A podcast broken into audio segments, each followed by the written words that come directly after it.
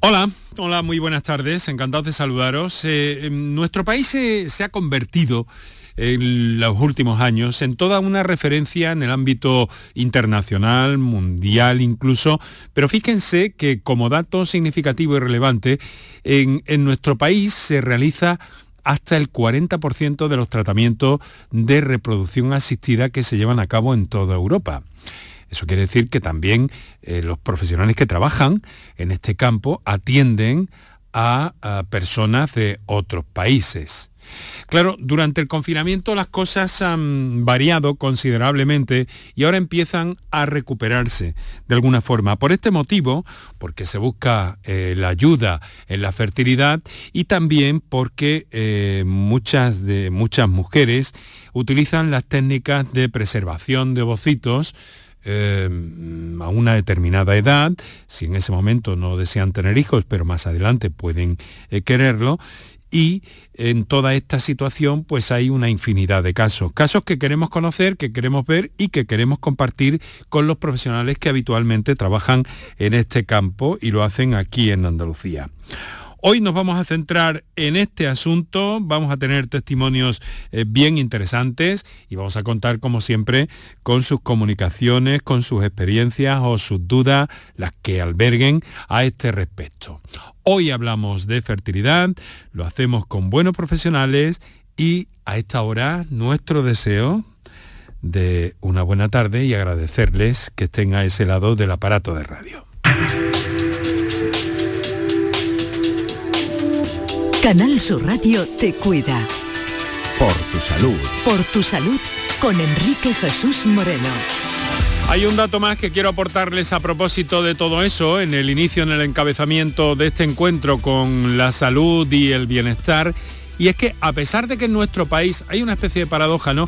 Porque a pesar de que en nuestro país eh, pues siguen eh, las tasas de natalidad son bajas y tienden a menos, Aumenta, sin embargo, el número de, de niños que eh, nacen gracias a un tratamiento de reproducción asistida.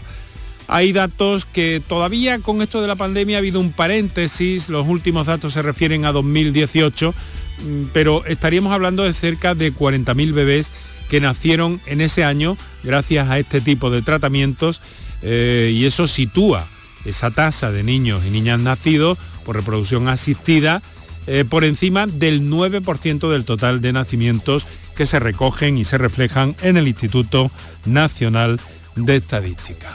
Así que mm, aquí estamos en marcha, como siempre, dispuestos a compartir con ustedes todo esto, con el mejor de los saludos, la mejor de las intenciones y desde luego eh, también nuestro oh, acercamiento eh, a la hora de eh, de compartir con vosotros todas experiencias. Enseguida os voy a ir presentando a las personas que nos van a acompañar, profesionales que nos van a acompañar y también una experiencia de una persona que escucharemos luego más adelante.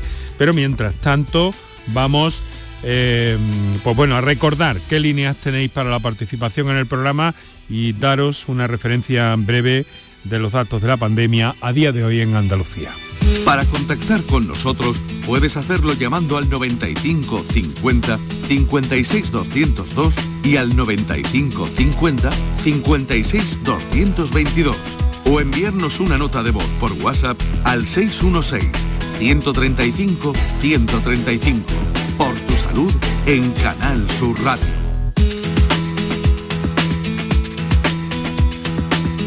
Bueno, eh, la situación de la tasa COVID a día de hoy, a este miércoles 16 de marzo, se mantiene eh, sin movimientos. No ha habido variaciones con respecto al día de ayer, siguen 282 por cada 100.000 habitantes y estamos hablando de que los contagios registrados en las últimas 24 horas han sido 2.360.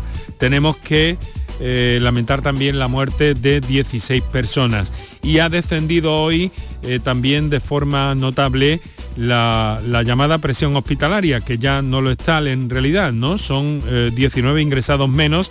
En conjunto en nuestros hospitales hay 592 personas y en las UCIs en este momento hay 67 personas, que es la cifra eh, más baja de todo lo que llevamos de este año. Por otra parte, un apunte más en torno a la prudencia necesaria todavía.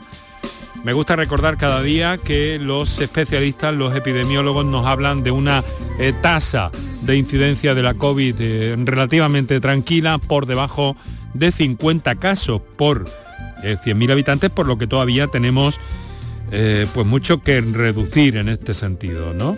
Y entonces eh, hay varias autoridades que están dando voces de aviso, de alguna forma, lo han hecho en las últimas horas tanto el portavoz del gobierno, el señor Bendodo, como el consejero de salud, eh, para estar, pues bueno, un poco alertas de alguna forma, ¿no? Y en este sentido, el alcalde de Sevilla Antonio Muñoz ha pedido de cara a la Semana Santa, que está cada vez más cerca, mucha cautela a la población. Ha recordado que seguimos en pandemia, por lo que hay que contener los contagios si se quiere disfrutar plenamente de los pasos en las calles. Muñoz eh, ha reconocido en Canal Sur Radio que se espera una Semana Santa multitudinaria en Sevilla, con más asistencia de público, de visitantes, incluso de nazarenos, que antes de la pandemia, porque las, cofradías y hermandades han ampliado el número de, participantes. Eh, dice el alcalde de Sevilla que por la información de que dispone, eh, también la atracción turística va a haber una Sevilla llena para disfrutar de la Semana Santa, pero con sentido común pide y reclama eh, porque la pandemia aún no se ha ido.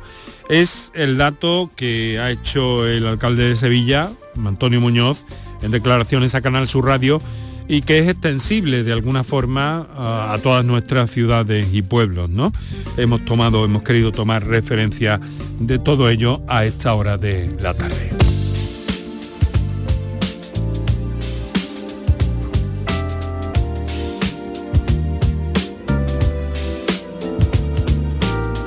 También me gustaría apuntar que el índice de calidad del aire sigue siendo muy desfavorable o extremadamente desfavorable en buena parte de Andalucía. Únicamente se libran de esta situación en estos momentos, según los datos de AEMET, las provincias o parte de las provincias de Huelva y Cádiz. La previsión es que baje considerablemente la concentración de estas partículas en suspensión en el día de hoy eh, pero que, empiece a bajar, pero que durante cuatro días más va a permanecer, va a permanecer en el ambiente. Por eso eh, también eh, el Ministerio de Sanidad ha hecho públicas unas recomendaciones que ya prácticamente hemos ido relatando a nuestros oyentes aquí en Canal Sur Radio, pero procurar mantener las puertas y ventanas cerradas en nuestros hogares, Mm, se desaconseja salir a la calle a personas que tengan algún tipo de patología respiratoria, beber mucho líquido, evitar ambientes secos, realizar la limpieza de las superficies con el polvo con paños húmedos para que se queden ahí en el trapo, ¿no? Y eh, pues bueno, en caso de circular por carretera también se, se hace un llamamiento para que se extremen las precauciones debido a que estas partículas en el, en el, suelo de las calzadas pueden eh, hacer eh, efecto hielo un poco, que se deslicen los vehículos y eso pueda dar alguna complicación. Bueno, esto es lo que hay, como digo, eh, extremadamente desfavorable la situación del, del aire en nuestras ciudades en este día, muy desfavorable en otros casos y solo se libran moderadamente de este de este problema en las provincias de Huelva y Cádiz.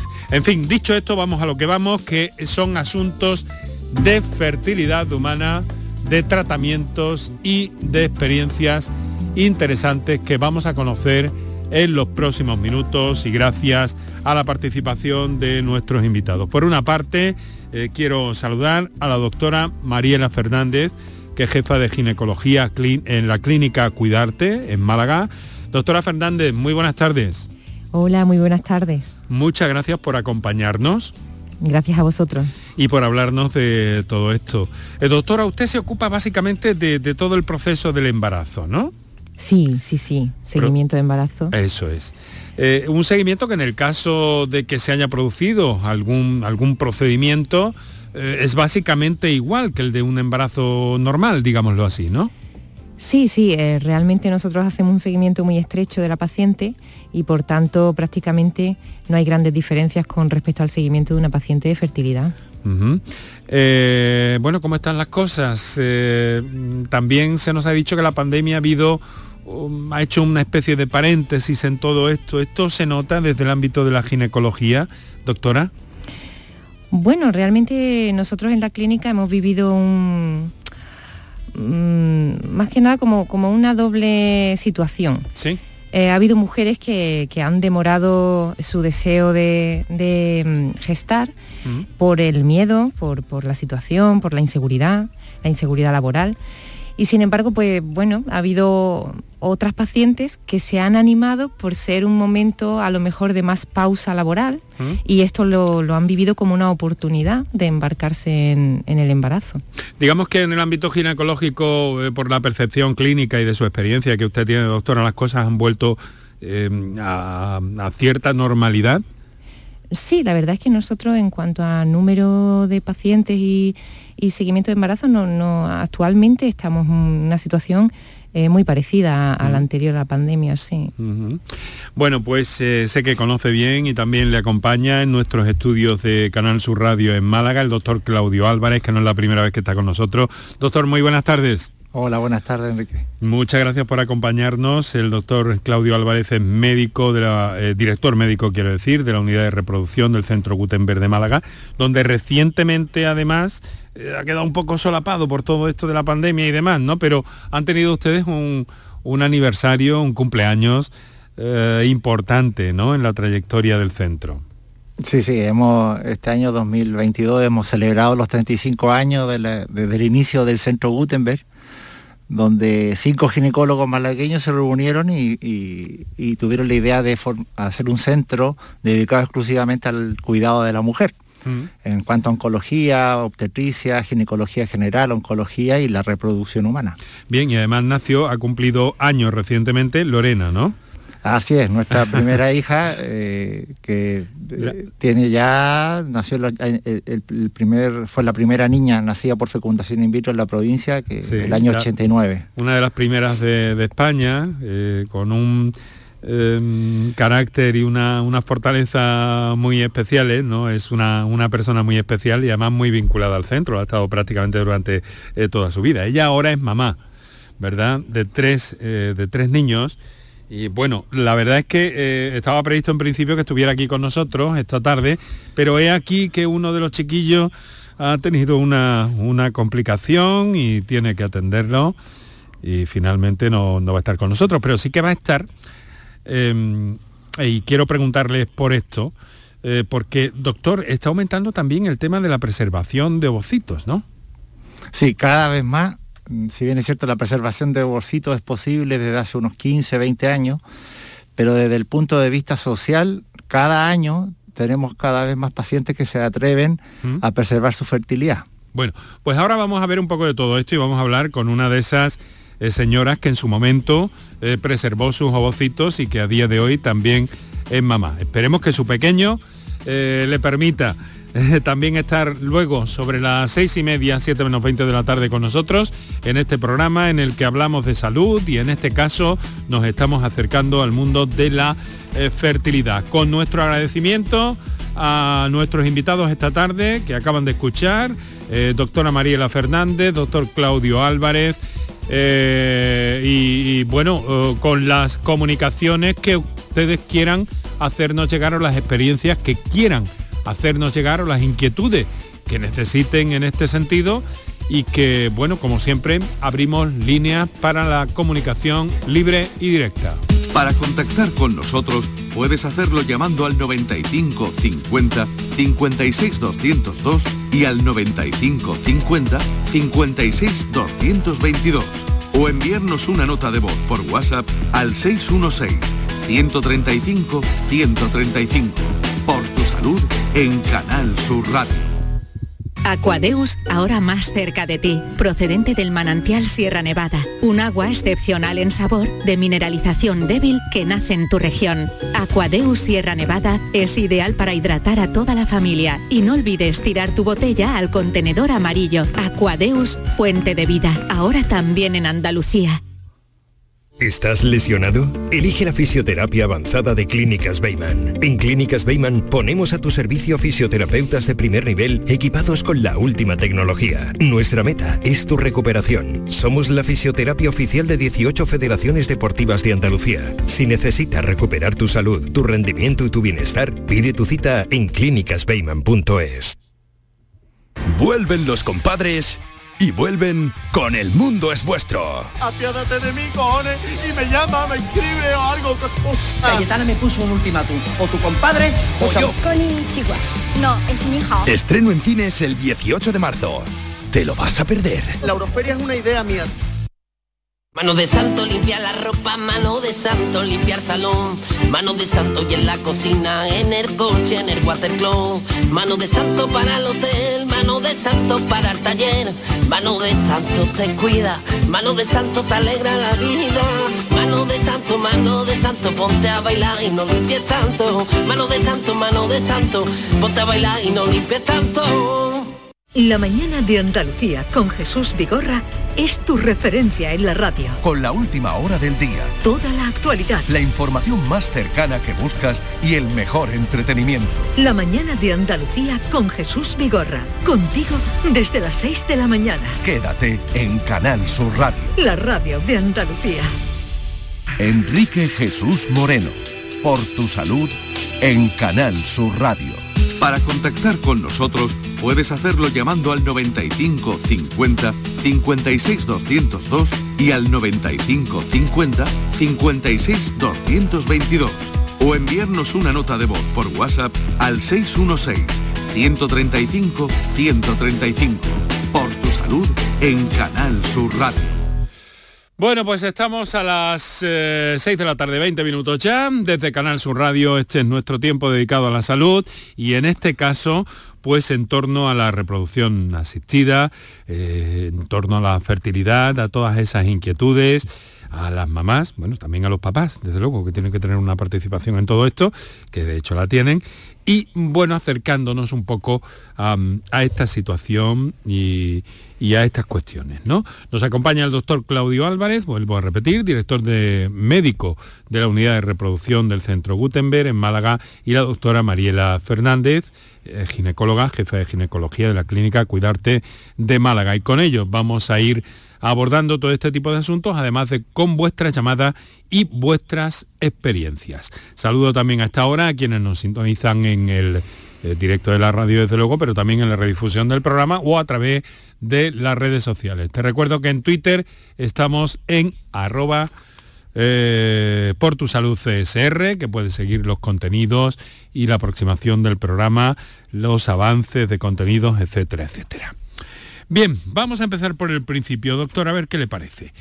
¿Cuándo eh, una persona, cuando una mujer o una pareja, una mujer en principio es la más directamente interesada, eh, decide, eh, pues bueno, hacerse ver porque necesita, pues eso, una reproducción o un tratamiento de fertilidad. Bueno, en, una pareja heterosexual, la recomendación es que cuando la pareja ya lleva un año de relaciones sexuales y no ha logrado un embarazo evolutivo, la recomendación es consultar con un especialista.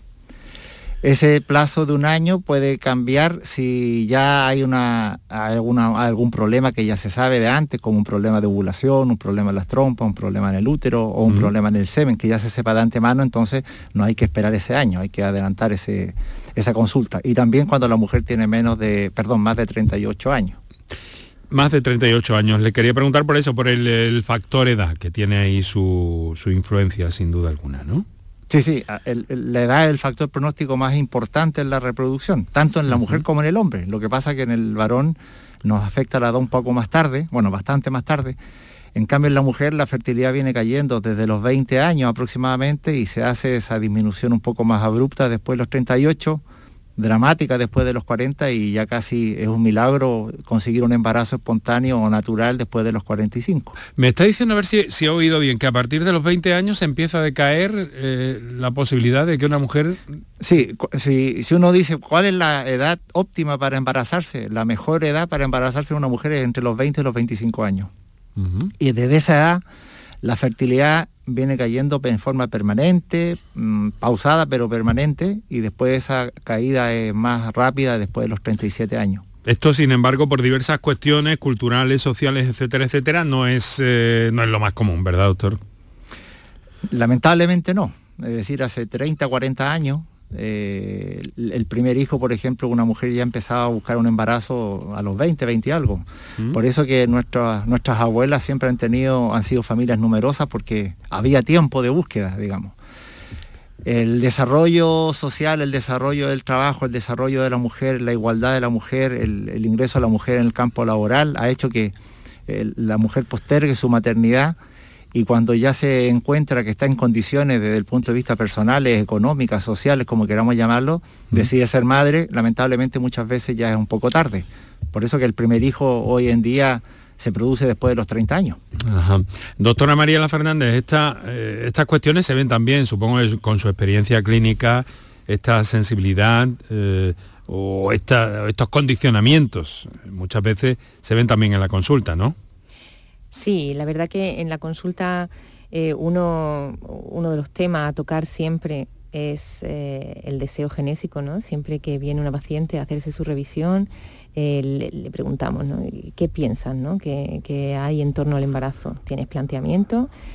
Y, bueno, pues te sorprenden, ¿no? Porque mm, aparte del, desarrollo laboral, de, la igualdad de la mujer, ¿no? Y del desarrollo social de la mujer, eh, también ha habido como un desplazamiento en, esa necesidad, en esa, en esa, búsqueda de la maternidad. Eh, yo creo que también incluso psicológico, ¿no? Una señora de, 32, 33 años, como que todavía no lo tiene ahí en primera línea.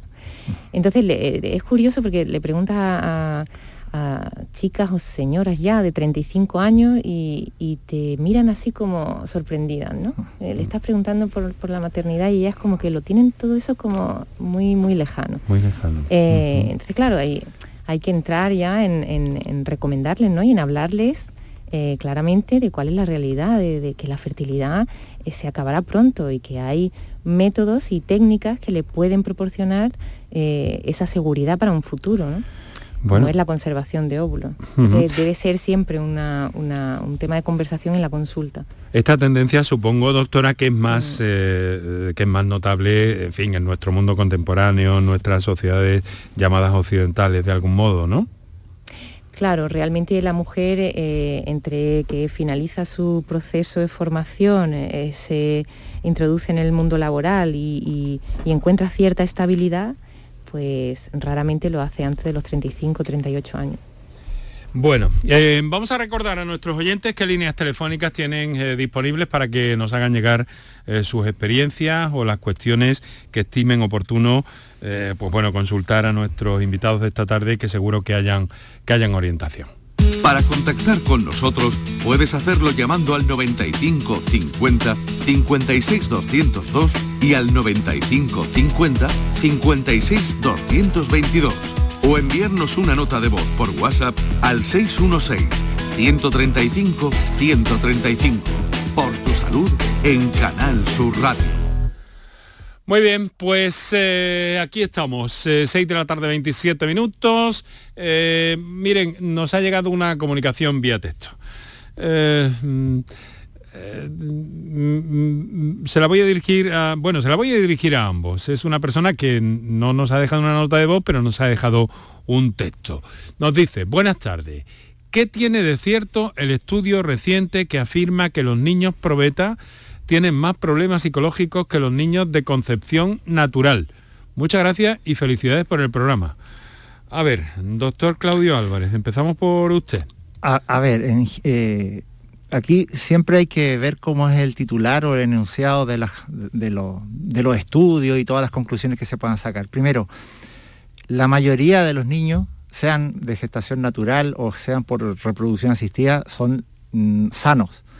Eh, en su mayoría. Ahora, si comparamos el, desarrollo, por ejemplo, la incidencia de ciertas malformaciones o de ciertos problemas en el desarrollo de los niños, ya sea psíquico o físico, puede, hay casos descritos de que, por ejemplo, si la incidencia de malformaciones congénitas en la población general es de un 3%, de malformaciones mayores, eh, estoy hablando de niños de gestación natural, si lo comparamos con niños eh, nacidos por reproducción asistida por ICSI, eh, ese porcentaje, por ejemplo, sube 3.5 o 4%. Es decir, vale, el riesgo es mayor, sí, pero estamos hablando de un punto porcentual. No estamos hablando de que existe un mayor riesgo de, problemas en los niños gestados por reproducción asistida. desde el punto de vista psicológico, hay algunos estudios que han relatado o han descrito que niños nacidos por reproducción asistida por ICSI eh, tendrían más problemas de ansiedad o de incidencia de, por ejemplo, de consumo de alcohol. Eh, ese tipo de, eh, son ciertos casos, pero son estudios poblacionales pequeños que no se pueden sacar conclusiones generales. Pero son definitivos, ¿no? Así es. Pero en general eh, esos estudios son, tienen muchos sesgos en el sentido que eh, hay que saber en qué ambiente se han criado esos niños, en qué núcleos familiares, etcétera. Es decir, no se pueden sacar conclusiones así. Bueno, pues esperemos que este o esta oyente que nos manda, nos dice ahora también eh, felicidades por el programa, pues bueno, ya tiene ahí una respuesta, pero quiero conocer el punto de vista de, de Mariela Fernández también, doctora.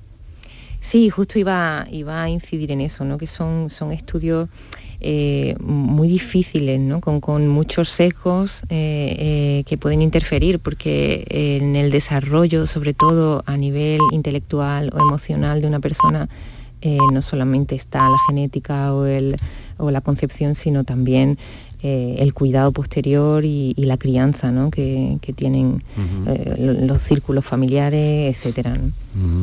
Bueno, además e, este, este, este, oyente o esta oyente, la verdad es que no lo, sabemos, pero sí que ha hecho referencia a un término que, se ha quedado un poco en desuso ya, ¿no? Lo de niño probeta. Ustedes eh, utilizan aquí la terminología de fecundación in vitro, ¿no, doctor? Sí, sí, fecundación in vitro, así es. Porque la verdad es que no es una probeta, la probeta es como un tubo de ensayo largo. Eso es y, los embriones en la incubadora están en una especie de placa de Petri, muy parecida. Bueno, hoy en nuestra, en la comunicación que hemos, eh, que hemos eh, eh, posteado en, Twitter, pues hemos puesto un poco para clarificar que bueno, todo es reproducción asistida, pero unas veces puede ser por inseminación, otras veces por fertilización in vitro, ¿verdad? Hay muchas técnicas, además están en este territorio, doctores, están ustedes llenos de, siglas, ¿no? Y de nomenclaturas. A ver, hay, eh, hay, dos tipos de... primero, la, primera sigla es la TRA, que significa técnica de reproducción asistida o tratamiento de reproducción asistida, en que hay dos líneas generales. Una en la IA o la inseminación artificial, que puede ser con semen de la pareja o con semen de banco, de banco. Sí y el otro es la fecundación in vitro, que es la FIP, donde dentro de la fecundación in vitro existe una técnica que se llama ICSI, que es la, que se usa en la mayoría de los casos, que consiste en la forma en que inseminamos el ovocito, que consiste en inyectar un espermatozoide directamente dentro del óvulo maduro. Esas son las dos grandes siglas, digamos, IAC, IA y fecundación in vitro o FIP. O sea que hay posibilidades. Ahora veremos, mm, quiero recoger un poco también todo el proceso que se produce desde ese momento que nos eh, señalaba, doctor, cuando, cuando una persona o una pareja llega en busca de ayuda para, la fertilidad. ¿no? Eh, pero vamos a darle prioridad a un oyente que nos llama desde Antequera, en este momento es Alfonso. Alfonso, muy buenas tardes. Buenas tardes. ¿Qué tal? ¿Cómo está? Bien. Cuéntenos. Eh, bueno, pues mi experiencia fue por la clínica Gutenberg. Eh, lo primero que quiero decir que la llamada esta no es por una crítica ni mucho menos, al contrario, estábamos súper contentos, ¿vale? Lo que pasa que al final pues no hubo suerte, eh, fui, fuimos por primera vez, mm, intentamos hacer una, una, una fecundación in vitro, eh, yo tengo cerca de los 50 años y mi pareja tenía 48 años. No advirtieron que era un poquito riesgo porque ella era un poquito mayor. Bueno, pues primero fue una primera prueba y fue, eh, y fue fallo. Eh, miraron el semen y vieron que el semen también estaba un poquito delicado. Pero había una técnica nueva que nos explicaron que con el semen pues cogían los mejores espermatozoides y nos medio aseguraron, porque nunca es nada, es nada, seguro nunca es. Dice, con esta técnica pues hay una gran posibilidad que se quede. Hicimos esa técnica y nada. Y volvimos a hacer una tercera y nada. Y la pregunta es que suele pasar eso mucho o por qué es, debido si hay si, había tanta técnica y, un porcentaje mm. tan alto bueno, lo primero que quiero decirle, Alfonso, es que, en fin, eh, ha detallado usted perfectamente esta situación que nos quiere trasladar hoy al programa, que, mm, en fin, que, mm, de mi parte personal, eh, mi agradecimiento por su confianza y al mismo tiempo también, en fin, eh, lamentar que no tuvieran suerte en este deseo que, tenían. Le paso, le paso la palabra al doctor Claudio Álvarez. Doctor, explíquenos un poco esto. Sí, a ver, eh, lamentablemente en nuestro trabajo, mm, como bien decía el, oyente, eh, no existe el 100% de éxito. Lamentablemente, en las mejores circunstancias y en, el mejor tratamiento que existe, por ejemplo, la probabilidad de una, de una gestación supera el 90%. Cuando digo eso es porque existe un 10% de que no logremos ese ansiado embarazo. Y eso es un, es un varapalo tanto para la pareja como para nosotros los profesionales.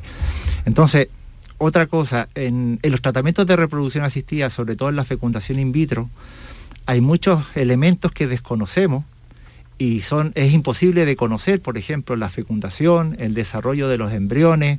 Eh, son cuatro o cinco días donde eh, en, forma natural desconocemos ese proceso. Entonces, cuando nosotros hacemos una fecundación in vitro, empezamos el primer hacemos el primer intento y con toda la ilusión, eh, pensando que va a ser un bastante fácil lograr ese embarazo, muchas veces nos damos cuenta, por ejemplo, en el laboratorio, de que el proceso de fecundación no ha ido bien, cuando no había ningún parámetro que llamara la atención de que podría ir mal. O el desarrollo de los embriones en el laboratorio no es el más adecuado. Es decir, son cosas que hacemos un diagnóstico, eh, como, que, eh, como se dice en medicina, retrospectivo. Cuando no logramos el embarazo, eh, analizamos todo lo que ha pasado en el, tratamiento y muchas veces encontramos la explicación de por qué esa pareja no se embaraza en casa, por ejemplo, ¿por qué? Porque tiene un problema de fecundación, porque tiene un problema de desarrollo en los embriones. Y muchas veces lo que hacemos nosotros en los centros de reproducción asistida es trabajar con los gametos que nos aporta la pareja y lo que hacemos nosotros es ayudar a la naturaleza a que haga su trabajo. Pero muchas veces no podemos cambiar ni la calidad ni, ni el pronóstico de esa pareja. hay, un momento, hay un momento en que las cosas no, no, no dan resultado. Ah, lamentablemente hay un porcentaje que menos mal que es bastante es poco, menos del 10% de las parejas, lamentablemente no van quería preguntar por esa tasa, un 10%, ¿no? Menos de un 10%, eh, o dicho me gusta ser siempre optimista. Cuando una pareja me pregunta, doctor, ¿qué posibilidad tengo de embarazarme? Yo le digo, mire, la probabilidad de embarazo hoy en día, con los adelantos que existen, las probabilidades de embarazo superan el 90%. Lo que no sabemos es cuánto nos vamos a demorar y qué caminos vamos a tener que recorrer para lograr ese más del 90% de embarazo. Claro. Bueno, eh, eh, Alfonso, eh, muchas gracias por su llamada, de verdad, y por su confianza. Y en fin, eh, lamento que, las cosas salieran, salieran así. Ya, pues fue una, fue una lástima porque la pareja va con muchísimas ganas, mucha ilusión. Y mm. yo sé que ellos son unos, unos profesionales, pero bueno, tuvimos la mala suerte, los tres intentos, con óvulos ya que fecundado y todo, y, nada, nada. Bueno. Eh, Alfonso, muchas gracias y un fuerte abrazo. Venga, gracias. Venga. Estamos a 22 minutos para que sean las 7 de la tarde. Esto es Canal Sur Radio. Estás escuchando Por tu Salud y estamos hablando hoy de eh, tratamientos de reproducción asistida, de ayudas a las personas que quieren ser eh, madres y que muchas veces, doctora, em, doctora Fernández, también hay como, como una especie de, obsesión en algunos momentos. Eso se ha comentado en algunos casos. Sí, sí, lo hay mucho. Eh, realmente eh, lo vemos mucho en las pacientes, ¿no? Cuando empiezan a, buscar embarazo, eh, en muchos casos incluso mujeres que no tienen ningún problema de fertilidad y que acaban consiguiendo su embarazo de forma natural, eh, vemos cómo se demoran meses mm, muchas veces justificado por, por esa ansiedad que le ponen, que, que le llega incluso a, bloquear el proceso. Mm. Cuando la, la, pareja, por la razón que sea, eh, interrumpe esa búsqueda porque ahora no me viene bien, eh, em, lo vemos mucho, muchos casos en, lo que, en, que, se presenta el embarazo en ese momento. Entonces mm, vemos claramente una relación directa entre la ansiedad y, la no consecución del embarazo. O sea que entonces ustedes lo primero que tienen que hacer cuando una mujer eh, entra por la puerta de sus consultas es decirle em, tranquilidad, ¿no? Tienen que abordar ese problema, ¿no? Sí, sí, tranquilizarla, explicarle que, la media para conseguir un embarazo son ocho meses, que se tarda, que no es algo inmediato, que no abandono el método anticonceptivo y ya viene el embarazo, que eso generalmente se hace un poquito de rogar. Hay parejas que en uno o dos meses consiguen un embarazo y otras parejas que pueden llegar al año sin tener ninguna patología y, llegar al año de búsqueda. Muy bien. Mm. Vamos a, vamos a atender a, otro, otra persona que nos llama. Es un hombre también. Jesús nos telefonea desde Córdoba. Jesús, buenas tardes. Hola, buenas tardes. ¿Qué tal? ¿Cómo está? Pues mire, yo llamo porque es que es la primera que os escucho. Entonces, ah, pues bienvenido, bienvenido, hombre. Me alegro de que vayamos ampliando nuestro campo. Estoy un, pelín, nervioso, pero es que este tema me toca de lleno porque llevo medio año, con mi, pareja y yo llevamos medio año en proceso de reproducción. en, septiembre fuimos a Sevilla, a una clínica. No nos fue bien y como esto lleva un desgaste psicológico que eso es grandísimo, estaba comentando la, la doctora, yo creo que esto, para quien no lo pasa, no lo sabe, por más que lo puede contar, por más que lo cuenta, mm, no, no se puede hacer una idea a nadie de lo que pasan las parejas que pasan por todo esto, porque ya llega un momento que es obsesión y en el día a día de la pareja influye mucho, y entonces nosotros nos fue mal, a ella le sacaron cinco óvulos, solo fecundó uno, se lo colocaron el embrión, y no, no cuajó, como solemos decir, como se suele explicarlo así, no cuajó, no fue bien, entonces después de la venta se le hicieron, no estaba embarazada, y nosotros por el tema económico, el, tema económico también, pero el tema psicológico en la, en la seguridad social nos dijeron que por edad, porque los dos tenemos 40 años, que por edad no podíamos entrar, entonces nosotros nos fuimos a una, privada, entonces hemos intentado, como les digo, en Sevilla, y luego en Córdoba, en una clínica, que la verdad que estamos muy contentos con el, con el trato que nos han dado en Córdoba eh, y muy, muy descontentos con la clínica de Sevilla. No voy a dar nombre, evidentemente, porque no... Pero ahora estamos a expensas de que tenemos tres embriones y el viernes, si todo va bien, se los van a colocar, eh, le colocarán dos el, el próximo viernes. Bueno, Jesús, ¿y están ustedes más tranquilos? estamos estamos más tranquilos en el sentido de que ya no hemos hecho una idea, la idea de queremos ser padres, pero esto a, toda costa, a toda costa de que la salud mental, sobre todo la salud eh, psicológicamente, influya a la pareja, tampoco. Nosotros nos plantamos que íbamos a hacer dos intentos y este es el segundo, si va bien, mm, pues mira, pues eso que nos llevamos para adelante, si, si va mal, pues está aquí pararemos y si luego de forma natural ocurre un milagro o, y si viene pues a, su casa viene como suele decir mi mujer pero es que esto quema mucho yo doy ánimo a las parejas a las parejas que, que, que habrán Andalucía, que habrá muchísimas, que estén en esta situación, que esto quema muchísimo. Y por mm. más que tú le cuentas a los familiares y a los amigos que no han pasado por esto, cómo es, no se hacen una, una idea. Porque yo, mire, yo soy de Córdoba, pero de una zona rural. Yo soy del norte de la provincia de Córdoba, de un pueblo de los Pedroches. Y, y ahí lo que yo he notado es como un tabú. Es un tabú de que una pareja tenga que ir a un proceso de reproducción. Eh, cuando tú estás dentro eh, y lo hablas con la gente, ya te enteras de muchísimas parejas que, han pasado por, lo mismo. Pero antes es como un silencio, eso me llamó muchísimo la atención al, principio. Sí.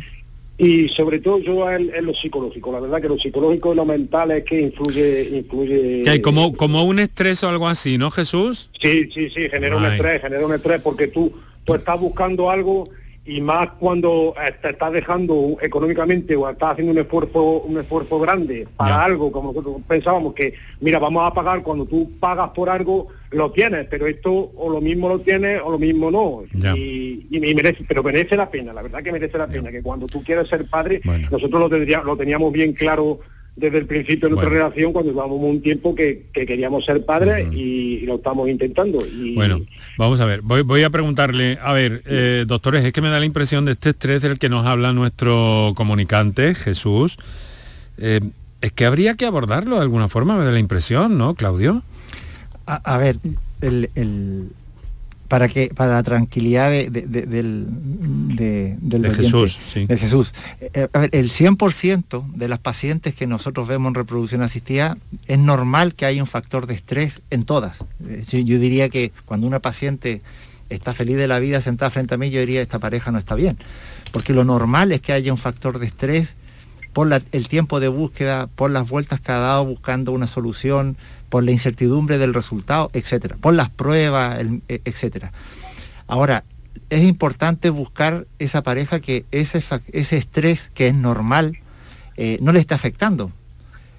Más o menos se sabe que el 60% de las parejas que recurren a reproducción asistida tienen un factor de ansiedad asociado que hay que manejar, sea conductualmente con una psicóloga especializada, incluso un porcentaje no menor necesita medicación para llevar de la mejor forma ese factor de estrés.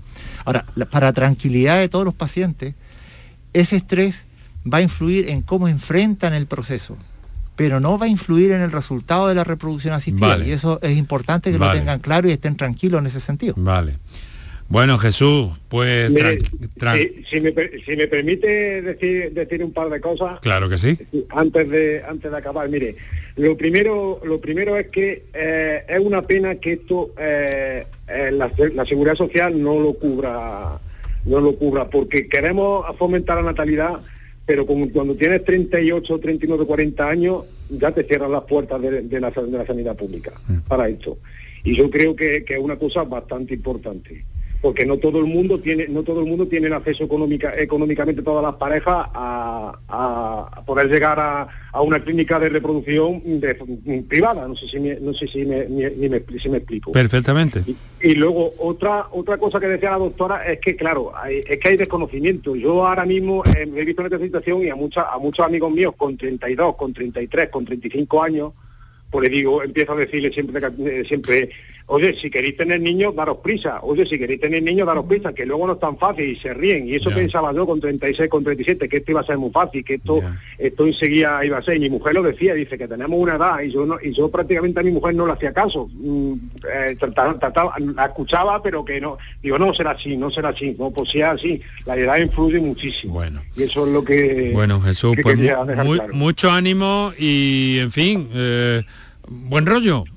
Bueno, si va, si va, si va bien volver a tomar un día y, y, contaré en el programa que, estamos embarazados. Estaría encantado que lo hicieran, Jesús. Vale. Un fuerte abrazo, un fuerte abrazo. Enhorabuena, buenas tardes. Muchas gracias. Es eh, increíble, ¿no? Esa situación, Mariela, comparte con, Claudio, ¿no? Que de alguna forma, eh, hombre, es bueno tener una buena actitud, la actitud es muy importante para muchísimas cosas, pero, pero que en fin, que luego el resultado viene por, otra, por otras cosas, por otros factores.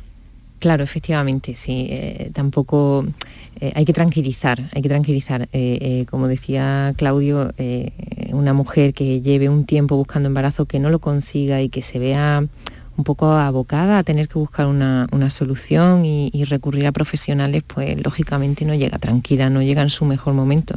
Y, y esto, pues bueno, pues eh, tranquilizarlas en ese sentido, que no, no va a impedir la posibilidad de quedarse embarazada. Pero sí que es verdad que, también hay que aceptarlo, hay que darse cuenta y hay que eh, abordarlo también para que el proceso no sea tan angustioso o sea lo menos angustioso posible. Claro, sin duda. Eh, bueno, sí, adelante Claudio, sí, sí. Si me permite, yo creo que Jesús ha dado en el clavo con las políticas que se deberían seguir en reproducción asistida y la natalidad en el país. A ver. O sea, yo creo que lo he dicho perfectamente, eh, ampliar el, acceso a la, en la sanidad pública a los tratamientos de reproducción asistida, hacer política, eh, fomentar la maternidad a edades más tempranas en la mujer, y eso consiste en eh, las facilidades de conciliación, de tiempo, de recursos. Estamos entrando en un asunto de, de, Honduras, ¿eh? de calado. Pero Jesús ha dado en el clavo en todo lo que ha dicho. Muy bien, bueno, vamos a hacer una cosa. Como nos está esperando, que nos ha hecho un hueco en Rocío, eh, que es una mamá que preservó óvulos antes de, un tratamiento y hemos quedado con ella, enseguida vamos a estar al hablar. Vamos a recordar a nuestros oyentes qué teléfonos tienen disponibles, un par de minutos para nuestros anunciantes y enseguida estamos con ella. Para contactar con nosotros puedes hacerlo llamando al 95 50 56 202 y al 95 50 56 222 o enviarnos una nota de voz por WhatsApp al 616 135 135. Por tu salud en Canal Sur Radio. Humor, ingenio, música en directo, entrevistas. Todo lo tienes en el show del comandante Lara. Y te esperamos los domingos en la medianoche para que disfrutes de la radio más original y divertida. ¡Vas a flipar! ¡Síguenos! El show del comandante Lara este domingo en la medianoche. Quédate en Canal Sur Radio, la radio de Andalucía. Compra en tu barrio, compra en Triana y date una alegría. En la Asociación de Comerciantes de Triana hemos preparado para ti grandes sorpresas y regalos, como los 1.500 euros que repartimos en cheques de consumo. Compra en Triana y date una alegría. Promueve Asociación de Comerciantes de Triana. Financia Ayuntamiento de Sevilla. Bienvenidos a Sacaba. Mil metros de electrodomésticos con primeras marcas. Grupos Whirlpool, Bosch y Electrolux. Frigoríficos, lavadoras, hornos, vitros. ¿Quieres más? Aires acondicionados, aspiradoras pequeños electrodomésticos y financiamos en 12 o 20 meses sin intereses solo tú y Sacaba. Tu tienda de electrodomésticos en el Polígono Store en calle nivel 23. Ven a ver nuestra exposición y sus 25 años de experiencia. Sacaba. Compra en tu comercio vecino. En la Federación de Autónomos del Comercio de Andalucía trabajamos para ofrecerte los mejores productos y servicios. Compra en tu comercio vecino. Promueve FACOAN, Federación de Autónomos del Comercio de Andalucía. Financia Ayuntamiento de Sevilla. Film Symphony Orchestra con su nueva gira Phoenix. Un apasionante espectáculo con el que resurgirás de tus cenizas. Un emocionante viaje musical a través de las mejores bandas sonoras de todos los tiempos. 18 de marzo, Fibes, Sevilla. Ya a la venta en filmsymphony.es. Décimo primera edición de la Ruta de la Tapa de Santa Olalla del Cala en pleno Parque Natural Sierra de Aracena y Picos de Aroche. Los días 26 y 27 de marzo, las mejores tapas de nuestros bares, actuaciones en directo, un tren turístico y jornadas de puertas abiertas en monumentos y museos te esperan en la Ruta de la Tapa. Ven a Santa Olalla del Cala, ven a la Sierra Prometida, cuna del jamón de bellota y del gurumelo. Vida a tu barrio. Compra en tu mercado de abastos. En la Federación de Mercados de Abastos de Sevilla trabajamos para ofrecerte los mejores productos y servicios. Dale vida a tu barrio. Compra en tu mercado de abastos. Promueve FEMASE, Federación de Mercados de Abastos de Sevilla. Financia Ayuntamiento de Sevilla. Enrique Jesús Moreno, por tu salud, en Canal Sur Radio. Tenemos nueve minutos para las siete de la tarde, aquí Canal Sur Radio, esto es Por Tu Salud, estamos compartiendo entornos a reproducción asistida y, algunas de, las cuestiones que se plantean y algunos de los factores emocionales que aparecen también en este, en este intento y en este momento de personas que buscan eh, la maternidad y la paternidad. Han sido dos señores, por cierto, quienes nos han nos han llamado. Estamos compartiendo con la doctora Marieta Fernández y con el doctor Claudio Álvarez a propósito de todo esto, pero quiero hacer un inciso para, porque hay un factor aquí en este programa que teníamos anotado y que no podemos de ninguna manera pasar por alto, que es el de la preservación de óvulos. Y creo que es el caso de una oyente que amablemente ha, consentido a contarnos su historia y que amablemente también nos ha hecho un hueco en su agenda que, que no es poca. Rocío, buenas tardes. Hola, buenas tardes. Mucho gusto en, saludarla. Está usted en Málaga, ¿verdad? Sí, en Málaga estoy. ¿Y está con el pequé?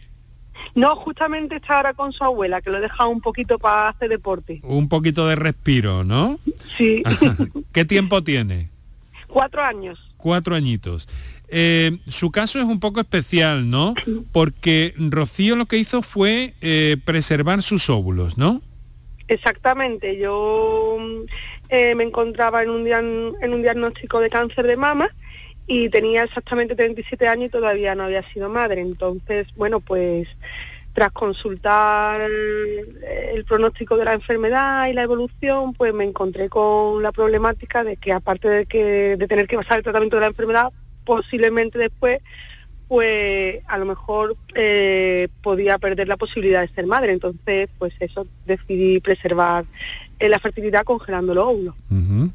Eso em, fue una idea suya, se la propusieron. ¿Cómo, ¿Cómo supo de esta posibilidad, Rocío?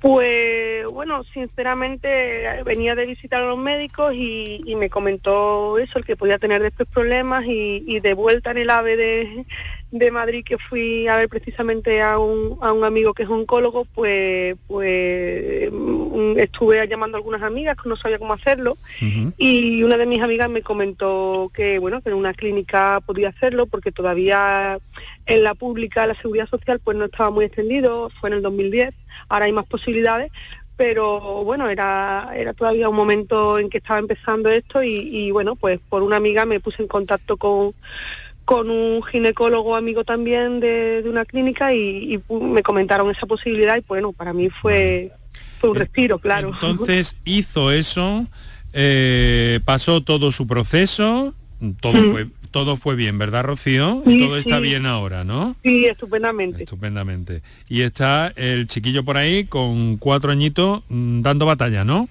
Fuerte, sano, muy bueno, vamos, estupendo.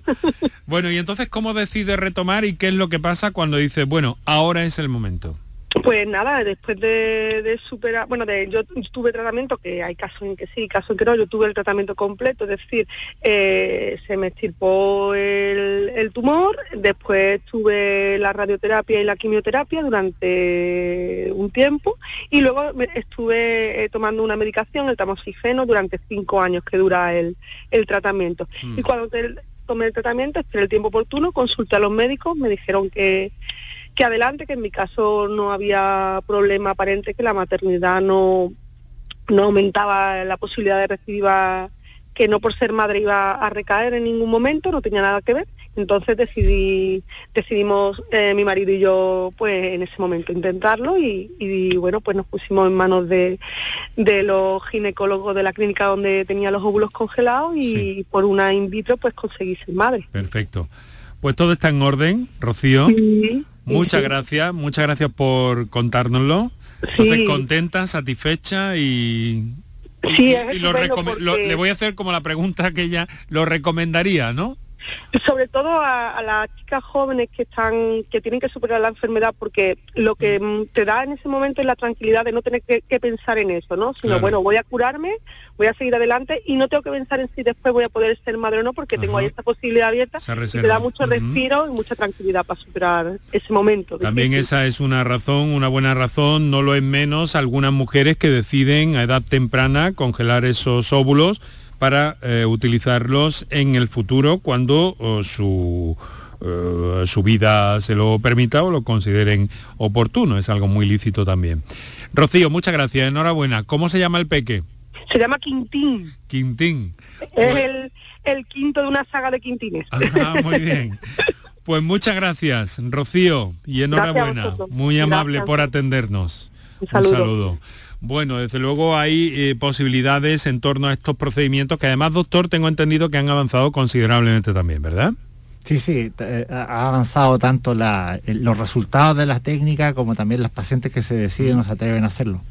Muy bien, pues tenemos otra llamada, eh, me parece que hace un señor también, ¿no? Buenas tardes. tenemos muy poquito tiempo. Buenas. Hola, ¿qué tal? Aquí estamos bien. Pues usted dirá, ¿qué nos quería contar? Ramón. Ramón. un muchacho que se llamaba Jesús, que se ve que ha pasado por mal momento y por esos mismos momentos y ese mismo episodio he pasado yo. Y desde aquí yo quisiera contar mi historia y que al final yo he escapado bien. Pues a ver si me lo puede decir brevemente, por favor. Venga, yo soy de Jaén, yo pasé por las inseminaciones artificiales, mi mujer le hicieron tres inseminaciones, las tres fallidas, de la, todo esto por la seguridad social, que teníamos 35 años de ahí pasaron dos inseminaciones in vitro, que a la mujer le arrancan los óvulos, digámoslo así, porque pues, eso es un mal momento, porque tú vas al servicio y sacas semen, bueno, el hombre lo tiene muy fácil. Bueno. de todos estos tratamientos, que estos se te pegan dos años y como ha dicho Jesús, psicológicamente te hace polvo, la mujer ya no vale, que si no vale, que si no valgo. Y Ramón, brevemente, que de verdad que es que se me escapa el tiempo. que si esto me está pasando a mí, efectivamente te está pasando. Mm. Y al cabo de los cinco meses, mi niña llegó Anda. espontáneamente y vamos. Bueno, Ramón. pues, estas palabras que de mucho ánimo. Pues enhorabuena, Ramón, y muchas gracias también por ese por ese testimonio. Un fuerte abrazo. Eh, doctores, se nos quedan algunas cositas atrás, pero bueno, ya saben que aquí eh, en este programa em, podemos retomar bajo cualquier percha y continuar. Y hay desde luego muchos aspectos y muchas cuestiones eh, en las que nos hubiera gustado profundizar y atender también algunas comunicaciones, algunas de ellas muy urgentes, pero que no nos da tiempo. Eh, quiero agradecerles que nos hayan acompañado. Doctora Mariela Fernández, jefa de, ginecología de la Clínica Cuidarte de Málaga, y al doctor, eh, director médico de la Unidad de Reproducción del Centro Gutenberg de, Málaga, Claudio Álvarez, que no es la primera vez que está con nosotros. Doctores, muchísimas gracias, un fuerte abrazo. Muchas gracias a vosotros. Seguimos en torno a este tema, desde luego. Mañana precisamente vamos a tocar un tema que tiene que ver con la gente menuda. Eh, verán por qué, porque hay eh, una especie de, de, aviso de la sociedad de otorrinolaringología en el sentido de que se está produciendo, se están produciendo problemas en el sueño de los niños debido a apneas, apneas infantiles. Parece que hasta un 5% de los niños podrían estar afectados por este problema. Vamos a abordarlo, sus consecuencias en adultos con dos especialistas, Sociedad Europea del Sueño y otorrinolaringología, que nos van a acompañar mañana para hablar de todo esto. Así que ahora lo dejamos, llegan las noticias, vamos a ver cómo están las cosas en el mundo. Aquí Canterla, Martínez, Iraundegui y Moreno.